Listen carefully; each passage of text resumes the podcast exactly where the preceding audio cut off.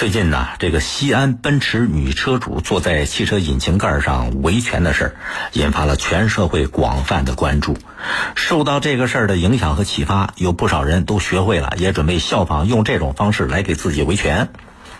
四月二十一号，在南京出现一个事儿，南京鼓楼区有一位女房主坐到了售楼处的沙盘上去维权，但是结果呢，非但没有维权成功。还让公安部门给拘留了。根据现场的监控显示，这事儿发生在二十一号下午三点来钟。南京鼓楼区的这家售楼处呢，来了一个中年女子，一个箭步就冲上了大厅中间的沙盘上，一屁股坐下去了，然后就大声招揽一些正在看楼盘的顾顾客，啊，围过来，啊，说我这个房子出现什么什么问题，一那么一闹呢，就影响了售楼处的正常工作。工作人员怎么劝没用，就报警了。警察一来做了一个了解，这女的呢姓龚，她在这家楼盘买的这个住宅啊还没有交付，可是呢，她从其他的渠道了解到一一个什么问题呢？就是楼盘的实际情况和当初销售人员给她介绍的情况不一样，这心里来火啊，然后就跑到那儿去维权了。虽然没拿到房子，她怕房子拿到手没法改了。售楼处的工作人员说了，说龚某所说的这个内容啊，在合同里边。没有明确约定，但是不少业主呢都给售楼处反映了，这个售楼处也在跟业主在进行协商。在民警的开导下，龚某起身离开沙盘了。可是离开之后，发现这龚某坐的人那个售楼处的沙盘还挺贵，它是价值不菲，宣传用的专用沙盘，给给做坏了，毁坏程度比较严重。维修方一鉴定，修这个沙盘得花五万块钱左右。这就麻烦了，龚某让公安派出所因为涉嫌故意毁坏财物罪给刑事拘留了。那么一个事儿，维权不成反而被拘留，无独有偶，也是前两天在四月十九号，江苏丹阳也发生一个类似的事儿，坐那个汽车引擎盖上去维权，一名女车主呢穿着裙子。坐到了丹阳一家宝马 4S 店展厅车辆的引擎盖上，去维权，结果把人那宝马车引擎盖给坐扁了，是 这店家肯定不答应啊，也报了警了，跑不了也得赔。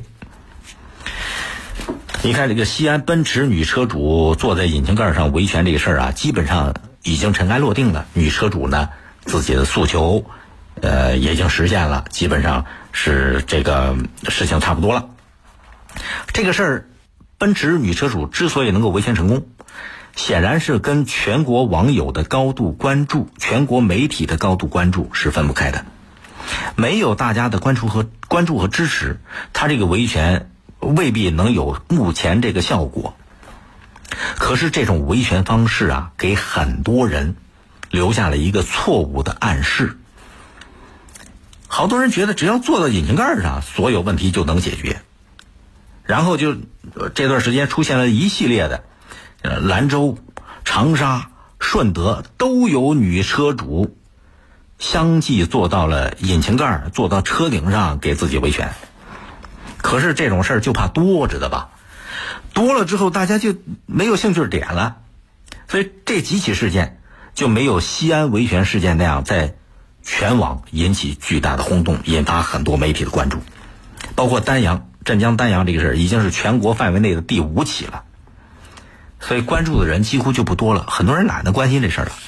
现在结果，买房子的把人售楼处沙盘给做塌了，呃，丹阳这把人引擎盖给做扁了。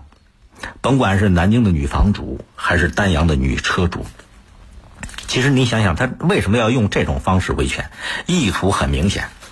那就是想蹭点西安奔驰女车主的热点啊，希望也能够引发社会的关注。就是他们觉得这种维权的效果比较好，那没想到成了笑话，那是事先没想到的事儿啊。可是这背后反映的问题是什么？还是很多人对于消费维权的担忧，很多人对于正常渠道维权不放心，他不知道靠谱不靠谱。然后就都指望着像那奔驰女车主一样靠闹来解决，啊，有些消费者认为越能闹效果越好，甚至闹好了保不准都能超乎你的事先的预期了。这说明两点问题呀。第一，还是要给职能部门提个醒。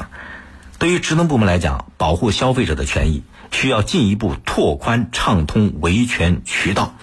如果每个消费者对于依法依规维权都能有清晰明确的判断和预期，这种事儿就会很少。就是说，靠闹去维权的事儿就会少很多很多。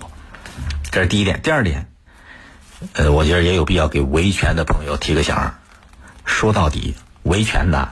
还是要靠脑袋，不能靠屁股。即便靠屁股，也得动脑子。最起码，你下次去做，找个结实点儿的地方做。维权不成，把人东西做坏了，该赔的你肯定跑不了。